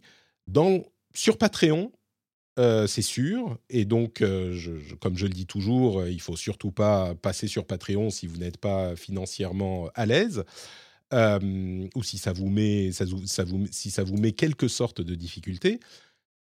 Mais surtout pour la publicité. Alors, ça tient toujours. Il y a des, revenus publicitaires qui viennent, mais c'est vrai que entre le Covid et, les problèmes qu'on connaît aujourd'hui, je le sens plus là-dessus. Mais oui, je le sens sur les deux. Pour répondre à ta question clairement, Adrien, je le sens sur les deux. Euh, c'est pas encore, euh, c'est pas encore inquiétant, donc je tire pas la sonnette d'alarme. Peut-être qu'un jour je vous dirai. encore, mais fin de l'année 2023, ça peut l'être, c'est ça. S'il y a beaucoup moins d'annonceurs et s'il y a plus de personnes qui je, je suis prudent euh, et mesuré, donc j'espère pas. Mais on verra. Donc, patreon.com slash rdvtech, dans tous les cas, difficulté ou pas, euh, si vous appréciez l'émission, vous pouvez le faire. Euh, peut-être que je suis un peu trop optimiste, Adrien, tu m'inquiètes tout à coup. Est-ce que... non, non, non, j'ai écouté l'épisode 500 et c'était un très bel épisode d'ailleurs, c'était très touchant. donc, voilà, donc continue on, veut continuer à te soutenir. Juste, tu vois, on voit souvent, on voit pas les difficultés. On est trois podcasteurs et euh, tout est beau euh, quand on enregistre derrière le micro, mais il y, a tout le travail derrière et toutes les difficultés. Et puis surtout, toi, plus que personne euh, dans, dans, le podcast français, repose sur ça. Donc tu dois avoir. Enfin, ça doit être très incertain. Ce qui, ce, qui, ce qui, me fait un petit peu réfléchir, mais je, je suis très content d'être dans cette situation, c'est que pour un indépendant, vraiment indépendant, moi je, je crois, je ne connais pas le, la manière dont travaille tout le monde, mais pour un podcasteur indépendant, euh, j'essaye vraiment de rémunérer euh, pas mal de gens qui travaillent avec moi, et enfin les gens qui travaillent régulièrement avec moi, et donc ça finit par devenir un poste incompressible de dépenses à la fin de l'année qui est pas négligeable. Euh, pour le moment, ça va. Pour le moment, ça va. Donc, Est-ce que Fanny a peur de l'IA et elle se dit Mais non, Fanny est irremplaçable, voyons. Fanny, Fanny, elle est tranquille dans son poste, elle est totalement irremplaçable, donc ça va. Hey everyone, I've been on the go recently Phoenix, Kansas City, Chicago. If you're like me and have a home but aren't always at home, you have an Airbnb. Hosting your home or a spare room is a very practical side hustle. If you live in a big game town, you can Airbnb your place for fans to stay in. Your home might be worth more than you think. Find out how much at airbnb.com/slash host. Et on continue avec la suite, le reste de l'actualité. Euh, le Mobile World Congress, du coup, qui est euh, relégué à une euh, toute petite partie. Il y, a deux choses que je note dans le Mobile World Congress. C'est des utilisations intéressantes d'écrans dépliables pour un téléphone et pour un ordinateur. Euh, merci d'ailleurs à Numérama qui a fait une belle, euh, qui a fait une belle euh, couverture du sujet. il y a deux choses que je note dans les écrans dépliables. Donc un téléphone, c'est tous les deux de la marque Motorola et Lenovo, hein, c'est le même groupe. Un téléphone qui peut passer de 6,2 pouces ou 5 pouces à 6,2, donc qui s'allonge, et c'est en fait l'écran qui est derrière euh, qui va euh, se déplier et couler, rouler sur l'avant euh, et qui va donc agrandir le téléphone. Et il y a aussi un ordinateur qui, dont l'écran, c'est un ordinateur portable, on le déplie, et l'écran va s'allonger en fait un petit peu par magie et grandir pour passer d'un mode horizontal à un mode vertical. C'est des prototypes, hein. c'est pas du tout encore sur le, le, marché et à vrai dire, on ne sait pas si ça donnera des produits. Le problème, c'est que les mécanismes sont vraiment apparents. C'est-à-dire qu'on a derrière, enfin apparents, on a derrière bah, des parties mécaniques qui bougent. C'est pas la tendance qu'a pris les euh, téléphones ou même les ordinateurs. C'est plutôt du euh, unibody, de, de la, de la, de, du comment dire, un, corps complètement fermé où on va pas pouvoir mettre des, un peu d'eau ou ce genre de choses. Là, bah oui, il y a des charnières, il y a des trucs qui bougent, etc. Ça fait un peu volet roulant, quoi. Euh, mais c'est une utilisation intéressante. L'autre chose, c'est la réalité augmentée. Euh, il y a plusieurs lunettes de réalité augmentée, certaines plus convaincantes que d'autres. Les plus convaincantes sont les Xiaomi. Euh, comment elles s'appellent? Xiaomi Wireless AR Smart Glass Explorer Edition, qui sont très moches, mais qui commencent à ressembler vaguement à quelque chose et surtout qui ont un écran couleur qui permet d'afficher effectivement une interface un petit peu convaincante qui se limite pas en fait à un écran déporté de votre euh, machine ou à quelques icônes. voilà pour les deux grosses tendances, enfin les deux trucs que, je retiens.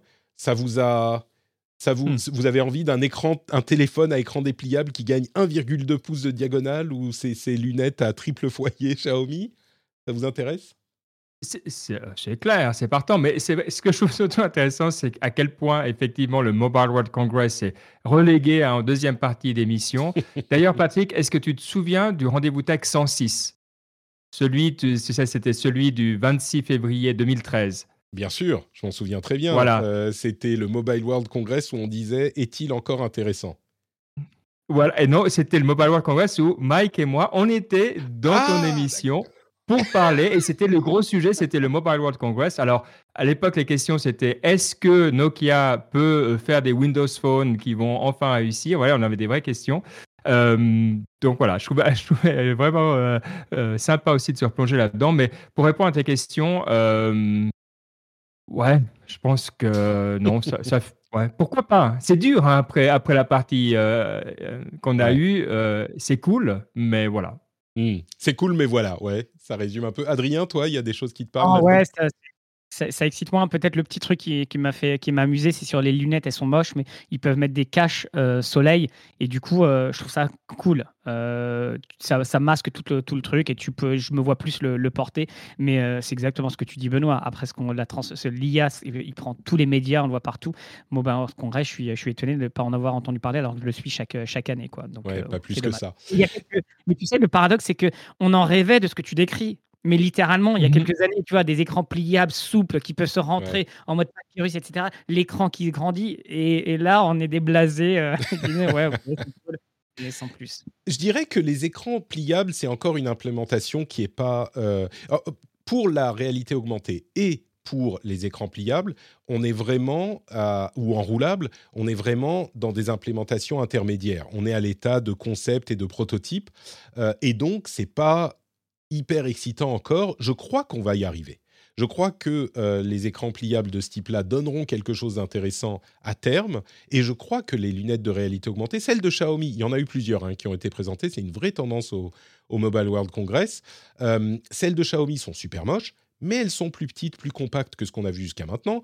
Elles ont un vrai écran couleur qui prend alors euh, un champ d'action pas énorme, mais qui permet d'avoir différents éléments d'interface entièrement en couleur euh, qui, qui, qui sont utilisables avec des mouvements de main pour les contrôler. Enfin, il y a des choses qui se passent, mais on est un petit peu effectivement à l'état de, de prototype, on va dire. Et pour le Euh, Mobile World Congress, c'est c'est un peu. euh, Fragilité de, de- de- de l'appareil et autonomie, c'est les deux gros trucs encore. Il faut vraiment, vraiment travailler dessus. Et tant que ça ne sera pas résolu, euh, je ne vois pas comment ça peut être encore euh, mainstream. Ouais, on est encore à l'état de prototype et ça arrivera. je- comme souvent, euh, on se dit le jour où Apple se lancera, ça sera peut-être le moment où la technologie sera mûre. Ça se trouve, Apple va effectivement annoncer ses lunettes de réalité augmentée pour développeurs, dans un premier temps, euh, cette année au- au- au- au- à leur conférence pour développeurs, en juin. On verra. Tu te verrais acheter ces appareils s'ils étaient disponibles, euh, Patrick? Ou toi, Benoît? Cela-là, le Xiaomi, non. Euh, non, tout de suite, non. Mais Ou la, l'appareil, tec- ou les lunettes. L- La technologie, moi, j'y crois. Euh, je pense qu'il y a effectivement Ouais. quelque chose de véritablement intéressant dans la, dans l- la, la réalité augmentée. Euh, la réalité virtuelle est intéressante aussi pour d'autres raisons, mais je crois que les applications de la réalité augmentée pourraient être plus immédiates et plus perceptibles tout de suite. quoi. J'attends quand Ouais, même de voir ce que va faire. Apple là-dessus, parce que souvent, c'est eux qui mettent des applications, pas toujours, hein, des applications sur des nouvelles technologies qui cherchent des, des réponses. Euh, donc, on verra ce qu'ils vont Ah faire. En tout cas, on est d'accord que le design des, des Xiaomi, euh, on voit que c'est pas Apple. hein. Ça, ça là-dessus, il n'y a pas de, y a pas de Ah, doute. Elles sont super moches, on dirait, comme je disais, des trucs à triple foyer avec des foyers au milieu des, des lunettes. Euh, mais, mais on est, par rapport à ce qu'on faisait il y a encore 5 ans, il y a eu des progrès fous dans la légèreté, et dans la, dans la portabilité du truc. Donc, euh, je pense que c'est. Là, elle se connecte à un téléphone. Il y en a d'autres qui sont autonomes, mais celle-là, elle se connecte à un téléphone par Bluetooth et, et Wi-Fi en même temps. Donc, euh, il y a une latence qui est, qui est bonne, enfin, etc. Il y a plein de, plein de, d'avantages à ce truc-là, mais clairement, à mon avis, c'est encore 2-3 ans avant que ça soit utilisable. Même si Apple, Apple, Apple, même si Apple présente ses- ses lunettes de réalité augmentée au, euh, à la WWDC en juin, ça sera une version pour développeurs. Donc, on aura une version euh, commerciale peut-être l'année suivante. Donc, ça sera, c'est même là, on n'y est pas, quoi. Euh, un article hyper intéressant qui sera dans la newsletter d'ailleurs euh, évoque la transition des réseaux sociaux vers des réseaux sociaux premium. Et il parle, entre autres, de Twitter et Meta, donc Facebook et Instagram, qui sont passés en mode payant pour les utilisateurs, entre guillemets, euh, plus ou moins pro. Alors, il y a différentes fonctionnalités. Je ne vais pas repartir dans les questions euh, de Twitter Blue et euh, Facebook Verified et Instagram Verified. Mais en ajoutant ça à d'autres réseaux sociaux ou assimilés qui ont des offres payantes, il mentionne notamment YouTube ou Discord ou ce genre de choses, c'est Shirin Gafari qui, dit, je crois que c'est une journaliste, qui nous dit dans Vox, euh, bah maintenant, les réseaux sociaux, c'est plus gratuit. Et c'est pas la blague qu'on avait sur euh, Facebook euh, depuis des années. Ah, Facebook va devenir mhm. payant. Envoie ce message à 100 de tes amis si tu ne veux pas, si tu veux le garder gratuit. c'est pas ça. C'est le fait qu'il y a un accès gratuit aux réseaux sociaux, mais aussi un niveau payant qui divise les utilisateurs en deux classes d'utilisateurs euh, et les utilisateurs gratuits. Eh ben, ils n'ont pas accès aux mêmes avantages comme euh, un service client plus efficace, euh, une vérification de l'identité, etc. Pour ça, il faut payer. Et c'est en train de se généraliser sur les réseaux sociaux. J'ai trouvé l'article vraiment intéressant. Il sera dans, les, dans la newsletter. Mais du coup, bah oui, réseaux sociaux payants, on y arrive, quoi. Patrick, tu sais, le, bah, dans les années 90, on, voulait un Internet euh, égal pour, euh, pour tout le monde. C'était un concept qui était euh, défendu par, par W3C, par les Tim Berners-Lee, etc. Et peu ou pro, on s'est dit ok, ça, ça, a plutôt euh, fonctionné. Et en fait, la couche plus haute, c'est les, plateformes qui en fait euh, font exactement ce que tu décris, qui vont diviser du coup, et il y aura un internet à, deux niveaux. En tout cas, ceux qui vont pouvoir se payer ces services-là et qui ont accès à du contenu, interagir des personnes, et puis euh, et puis les autres. Et la différence avec ce qu'il y avait jusqu'à maintenant, c'est que jusque-là, tout le monde payait via la pub. Donc on disait, mmh. on est le produit, on accepte ou pas, mais ça fonctionnait à peu près. là, on arrive à autre chose, quoi. Ce qu'on a pu voir dans le gaming ou dans, dans le software, etc. Et donc, ouais, c'est un peu malheureusement. Bon, mais est-ce que prouver son identité, avoir accès au support, c'est pas des choses, euh, voilà, euh, qui sont. Après, c'est vrai que quand on commence à ajouter ou enlever des, des features, c'est peut-être un peu différent, mais moi, ça me semble assez logique, hein, euh, aussi comme développement, parce qu'il y a beaucoup de marques, parce que beaucoup, enfin, beaucoup de sociétés, petites ou grandes, hein, qui sont là, qui ont d'autres besoins. Donc, ce côté one size fits all, ça fait longtemps qu'il n'est plus là. Donc, je ne suis pas certain que ce soit un, mauvais signe, disons. C'est plutôt une maturation qui, qui, me semble assez logique. Moi, ce que je dirais, avec. bon, vous l'entendez arriver juste tout de suite, là, vous l'entendez Le voilà, l'avocat du diable. C'est pas vraiment un Internet à deux vitesses ou des réseaux sociaux à deux vitesses, c'est plutôt utilisateur casual et utilisateur professionnel. Parce que c'est vrai que tous ces trucs-là, encore mmh. que Twitter n'a pas tout à fait la même approche, mais c'est plutôt une utilisation genre semi-professionnelle ou professionnelle. Et dans ce cas-là, oui, on veut payer parce que ça nous apporte quelque chose euh, pour notre activité.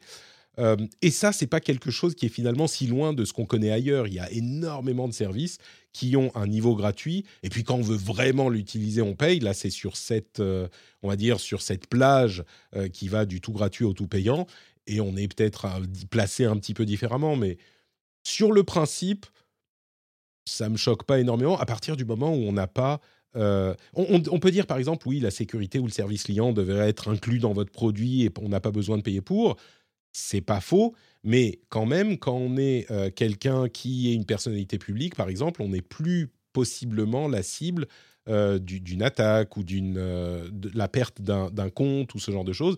Et donc avoir accès à un service client un petit peu amélioré, ça peut se comprendre et se justifier, surtout si c'est payant. Donc, bon, à voir où ça, où ça ira.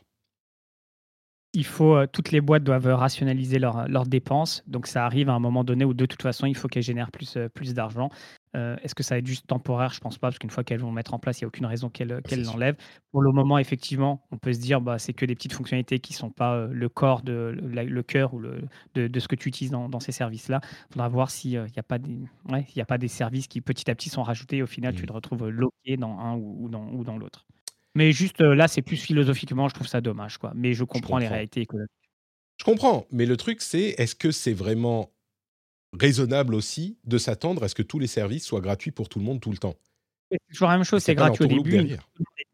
on commence à, à, changer les règles, etc. Donc en fait, mmh. tous ceux qui le font, c'est ceux qui ont déjà, qui arrêtent la croissance, qui sont déjà, ils ont déjà toute la terre. Donc une fois que tu as ça, qu'est-ce que tu fais?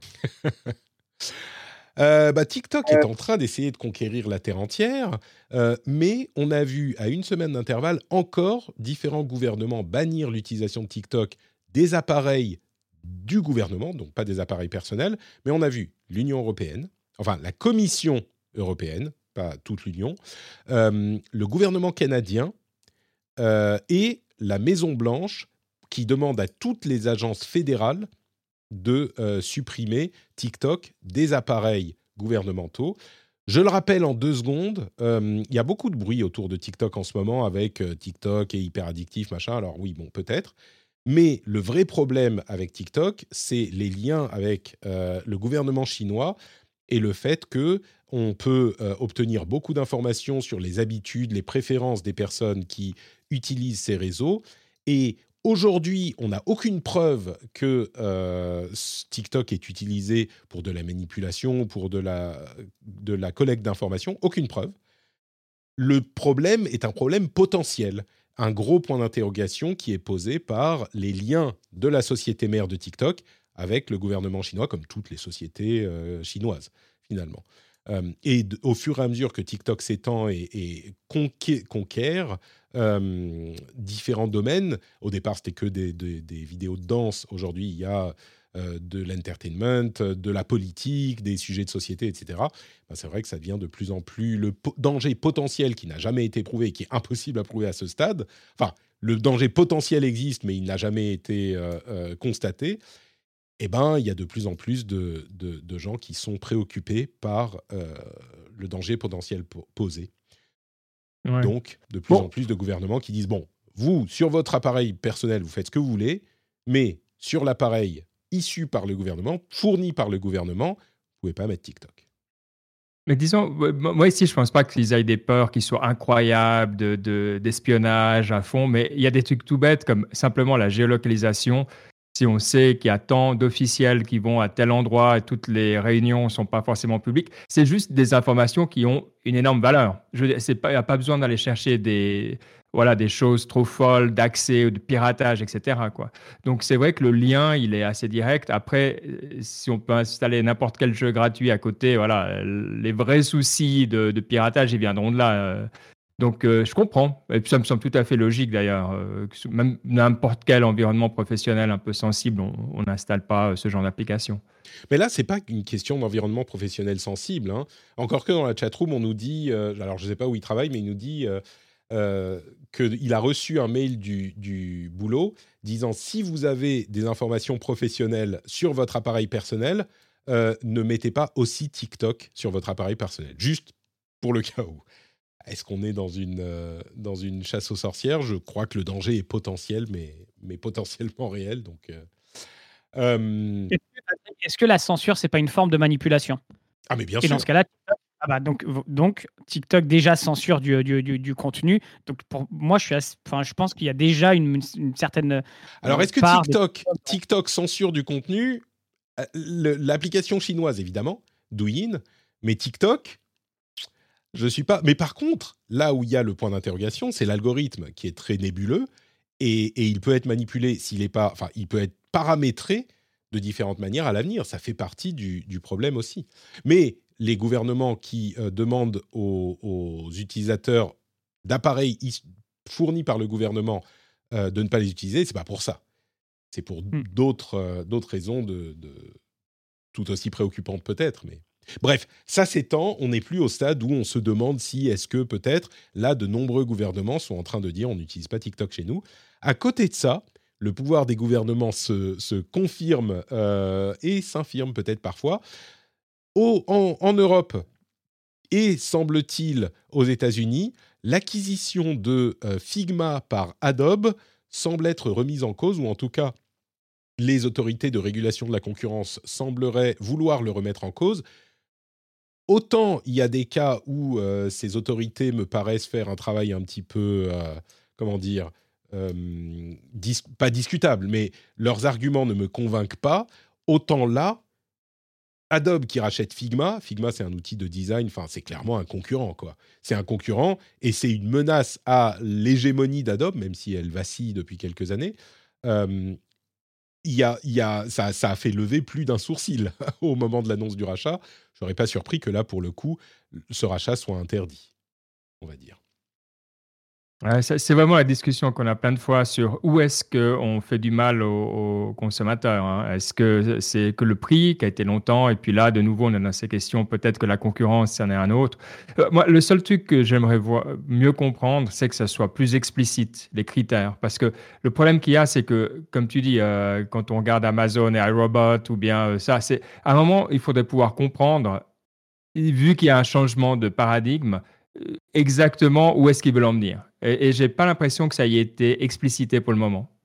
Une fois que c'est fait, après, c'est une décision euh, comme toutes les autres politiques. Quoi. Bah, je crois que là, euh, on n'a pas, dans ce cas précis, on n'a pas vraiment besoin d'expliquer. Hein. Euh, Adobe qui rachète Figma, c'est un concurrent qui rachète son concurrent et qui est déjà, il est déjà dominant il y en a un qui le menace, il le rachète. Donc après, on mais est où, est-ce que tu fais du mal aux consommateurs Toi, est-ce qu'ils vont payer plus cher? Est-ce que du coup, ils vont pas pouvoir faire certaines Alors, choses? toi, à l'époque, c'était ça. Tu es sur la philosophie américaine. Est-ce qu'il faut considérer le mal fait au consommateur ou le mal fait au marché tout court? Euh, Exact. Oui. Mais aux États-Unis, toi, c'est là où c'est le changement de paradigme. C'est que. Euh, ouais. Bah, disons que l'Union européenne semble s'intéresser au deal également. Et dans l'Union européenne, on a des critères euh, pour ce qui est de la concurrence qui euh, inclut l'émergence de potentiels acteurs concurrents et pas simplement le mal fait au consommateur final, comme c'est le cas aux États-Unis. Euh, je crois que dans ce contexte, ça se justifie. Et puis, on sait qu'aux États-Unis, la volonté de combattre les géants de la tech est euh, politiquement active. Alors, est-ce que Adobe est le plus gros géant sur lequel on pouvait mettre la main? Je ne sais pas. Mais en tout cas, bon, quoi qu'il en soit, pour moi, je crois que l'absence de concurrence dans le domaine du design euh, assisté par ordinateur est un problème. Et le rachat d'Adobe, enfin le rachat de Figma par Adobe, me semble assez clairement, alors je ne suis pas un spécialiste de la question, peut-être qu'il faudrait que je l'étudie plus, mais me semble assez clairement contribuer à, ce problème. Quoi. Mmh, après, il y en a d'autres, mais... C'est ça, c'est... Ouais. Ça revient euh, après coup, après l'annonce, parce que maintenant, si jamais le, le, le, rachat se fait pas, ça va porter atteinte aux deux sociétés, euh, de manière directe ou, indirecte. Ils ont une armée d'avocats, il y a eu des due diligence. Euh, j'ai toujours du mal à comprendre comment c'est quoi le mécanisme pour que ça arrive euh, a posteriori, et pas juste avec Adobe Figma, ah mais bah, avec Microsoft. Non, mais il faut, il faut que ça soit annoncé et que le gouvernement étudie la chose. Ils peuvent pas, tu vois, dire qu'ils refusent le deal avant que le deal se fasse. Donc, forcément, ça prend un petit moment. Ça, ça me, me surprend pas plus que ça. Et ensuite, eux, ils y vont. Ils se disent bon bah on va tenter, on va voir si ça passe. Surtout que le climat politique jusqu'à, je dirais l'année dernière, était quand même oui euh, bon bah on s'en fout tant que les sociétés grossissent et que l'économie euh, euh, croît, tout va très bien. Et l'hostilité face aux géants de la tech vraiment, ne s'est vraiment solidifiée dans le climat politique je dirais, avec l'administration Biden il y a deux ans, donc aux États-Unis. Et, en Europe, depuis, bah, bah, depuis surtout depuis la guerre, mais on va dire ces, ces, derniers temps, on voit que le mot souveraineté apparaît de, de plus en plus. On n'aura sûrement pas le temps de, de, le traiter dans, cet épisode, mais tu vois, il y a eu l'annonce des nouvelles startups qui ont rejoint le Next 40 en, France ou le ou French Tech 120, et c'est une volonté forte du gouvernement, mais pas que français. D'ailleurs, dans l'Union européenne, chaque gouvernement veut plus de souveraineté et donc va se protéger plus et va investir plus sur des startups pour être plus souverain, tout simplement, sur certains secteurs clés, l'énergie, l'IA, etc. Quelques euh, petits sujets rapides pour terminer. Je vous parlais dans l'after show aux Patriotes euh, de la question de la section 230 euh, et des différents procès qui étaient passés en vue par la Cour suprême américaine et des dangers que présentait le fait de modifier la section 230. Eh bien, d'après ce qu'on peut retirer euh, des premiers arguments, enfin des arguments devant la Cour suprême, il semblerait que euh, la Cour suprême soit pas hyper euh, prompte à changer la section 230. Après tout, on ne comprend pas très bien pourquoi ils ont accepté de passer en vue les procès. Certains analystes semblent dire, bon, ils croyaient que ça serait un moyen de mettre les, les géants de la tech au banc des accusés et ils se rendent compte avec les arguments qu'en fait c'est pas du tout ça et que la section 230 ne fait pas du tout ce que euh, certains pensaient qu'elle ferait. Alors que c'est un, est-ce que c'est un, manque de préparation de la part de la Cour suprême? On ne sait pas. En tout cas, une fois devant les arguments, ils ont l'air de dire oui, euh, bon, finalement, euh, on va laisser la section 230 là où elle est et on verra peut-être euh, pour une autre occasion de, de rediscuter de, des responsabilités et de la manière dont modèrent les géants de la tech aujourd'hui, parce que ce n'est pas de ce côté qu'il faut l'approcher. et puis quoi d'autre? Bon, Twitter continue à, licencier des gens, dont Esther Crawford. Je ne sais pas si vous savez qui est Esther Crawford, mais euh, c'est un sac de couchage. Voilà, c'est celle-là avec son sac de mmh. couchage qui était la super cheerleader d'Elon Musk au sein de Twitter, euh, qui semblait vraiment se dire moi j'ai un coup à jouer là, euh, tout le monde euh, se barre, moi je vais être la fangirl d'Elon Musk. elle était la, la, la, leader sur la monétisation avec Twitter Blue si je ne me trompe pas. Enfin, c'est l'une des execs. C'est fait virer. Bon, c'est un petit peu comment dire? Je, je, je me réjouis pas évidemment, mais c'est quand même comique euh, de voir que même elle s'est faite virer euh, dans la quatrième vague de licenciements après que Elon Musk ait dit bon bah on va plus virer personne maintenant ça y est c'est terminé quoi. Euh, et entre parenthèses, il semblerait que le président, le CEO de la Boring Company, une autre société d'Elon Musk, soit en train de se positionner et soit sans doute en train de devenir le président de Twitter. On va voir ce qui se passe dans hmm. les semaines et les mois à venir. Euh, et oui, allez, on va conclure sur ça. Euh, Polytoop, est-ce que vous connaissez Polytoop Vous savez ce que c'est? Ah non. Alors, c'est un projet euh, à but non lucratif qui archive les tweets effacés d'hommes politiques. Et le problème, c'est que suite au changement des API de Twitter, ils ne peuvent plus faire leur travail. Et donc, ils sont désormais euh, et ils ont dû arrêter leur archivage. Donc, quand on parlait des conséquences euh, qui pouvaient être gênantes mmh. des changements, des différents changements de, de, euh, des systèmes de Twitter, bah, en voilà un qui est quand même préoccupant. Quoi. Et voilà pour cet épisode du rendez-vous tech. Merci à vous deux d'avoir été là pour cette longue discussion passionnante sur différents domaines de l'IA. En fait, on, a fait, on pourrait dire on a fait une heure sur l'IA, mais comme l'IA touche à plein de trucs, on a parlé de, dix trucs différents dans cette première partie. Merci à vous deux d'avoir été là avec moi. Je vais euh, vous demander, avant qu'on se quitte, de me dire où on peut vous retrouver sur Internet et peut-être ailleurs, si vous le souhaitez. Hein, ça, ensuite, c'est vous qui voyez. Euh, dis-moi d'abord, Adrien, où te retrouve-t-on quand tu n'es pas dans le rendez-vous tech? Bah, vous pouvez taper le café de l'e-commerce sur Google et vous retrouverez le podcast. Et chaque semaine, on décrypte l'actualité avec Laetitia, l'actualité en France et à l'international de, de l'e-commerce pour, pour les marques et tout l'écosystème. Merci Adrien, le café de l'e-commerce.fr. On mettra le lien dans les notes de l'émission et on mettra aussi le lien de Benoît dans les notes de l'émission. C'est toujours ton compte Twitter ou tu as déserté? Alors, non, non, je suis euh, toujours sur Twitter, @bakerdy, et puis euh, sinon le reste du temps sur Niptech. Alors ce soir, vous allez euh, y croire peut-être ou pas. Le sujet c'est ChatGPT à l'école avec nos copains de Nipedu. Donc ça sera vraiment, voilà, AI et éducation. Donc évidemment, tout le monde se pose ces questions. voilà, on, traite un peu, comme on le dit, des mêmes genres de sujets. Et puis, mais globalement, si vous avez... pas à te croire. Je n'arrive pas à croire que tu Jamais. Ça. Incroyable. Si vous avez des opinions sur comment euh, les, régulateurs euh, font bien leur travail ou mal leur travail, ou si ça vous impacte dans votre vie, sincèrement, contactez-moi. Je suis hyper intéressé par des expériences d'autres domaines, maintenant que j'ai un peu le, voilà, des, idées sur mon domaine. Donc n'hésitez pas. Si, si, ça fait un peu ces appels de ces télé-réalités. Si vous avez souffert euh, d'un régulateur, eh bien, faites-moi savoir. On en, parle en privé. On peut contacter sur, euh, sur Twitter? Ouais, BQD sur Twitter, c'est le mieux. Ou, euh, euh, ah, ça doit marcher, ben at niptech.com. Essayez, si ça revient, essayez, si ça ne marche pas, allez sur Twitter. Exact. super. Est-ce que tu as, tu as lu cet article de Ethan Molik sur la manière dont il a imposé à ses élèves d'utiliser l'IA Tu as lu cet article ou pas? Ah non. Alors écoute, si vous allez parler de ça ce soir, je, je vais t'envoyer le lien euh, de l'article. Je te le mets dans la chat room tout de suite. Il est fascinant Ah, et je t'encourage à, y jeter un petit coup d'œil euh, pour, pour agrémenter votre discussion. Ah bah écoute, c'est parfait. Tu mets de, ici, euh, enfin dans, Alors, je suis pas sur Twitch, mais pas on sur Twitch, mais ouais. alors voilà, je te le mets dans Discord, c'est encore mieux. On en parlait Ah, la, oui, semaine dernière. fort. On en parlait la semaine dernière dans l'émission euh, et c'était vraiment un, un- un- un article vraiment qui m'a beaucoup intéressé. Il était dans la newsletter aussi. Donc, puisque tu es abonné à la newsletter, Benoît, bien sûr, il te suffit d'aller chercher celle de la semaine dernière Ah bah. et tu retrouveras l'article aussi. Facile.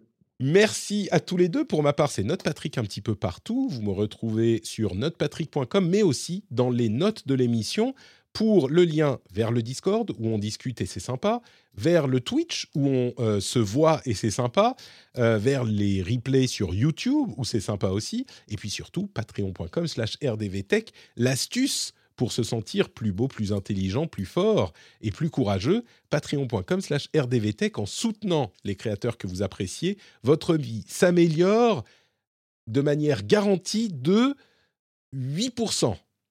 C'est pas mal 8%. Oh, Non bien. Moi, moi, ça me paraît bien quand même. 8%, c'est notable. Écoutez. Surtout quand on part de haut, comme toutes les, personnes mes- qui t'écoutent. Exactement, Donc, euh, ouais. 8% de beaucoup, ça fait encore plus. Donc, euh, patreon.com slash rdvtech. Merci à tous ceux et à toutes celles qui soutiennent le rendez-vous tech. Je vous fais de grosses bises et je vous donne rendez-vous dans une semaine pour un nouvel épisode. Ciao à tous